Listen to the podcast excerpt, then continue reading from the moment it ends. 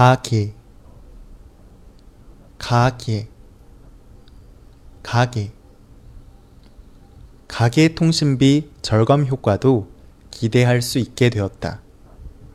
가계와 가기가 발음도 헷갈리고 사용하는 것도 헷갈리는 경우가 많아요.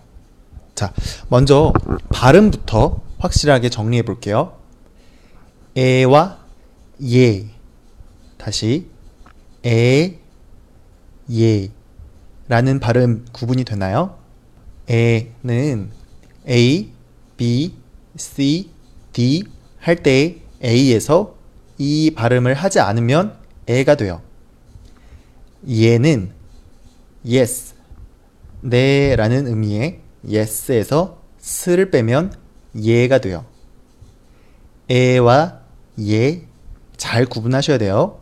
네, 이걸 잘 구분하셔야 하셔야 되고요. 그리고 어, 여기에 기억이 붙는 거예요. 발음 한번 살펴볼게요.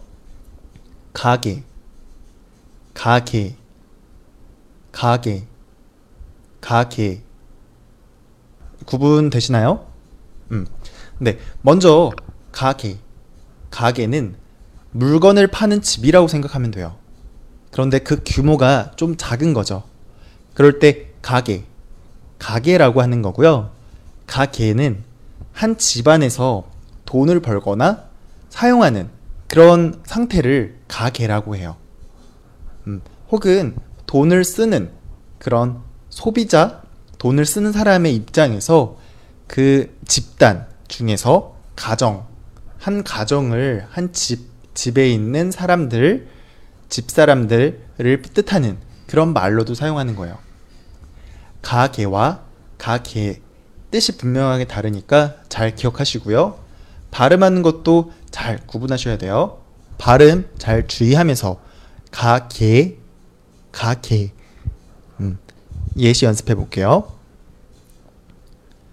가계 통신비 절감 효과도 기대할 수 있게 되었다.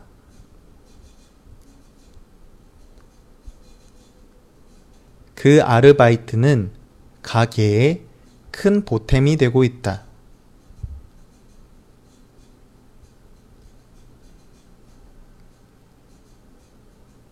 그 아르바이트는 가게에 큰 보탬이 되고 있다.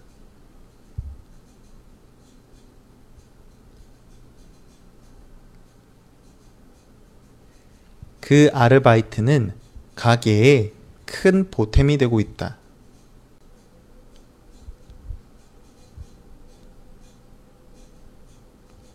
가게에 부채가 늘고 있다. 가게에 부채가 늘고 있다. 가게의 부채가 늘고 있다.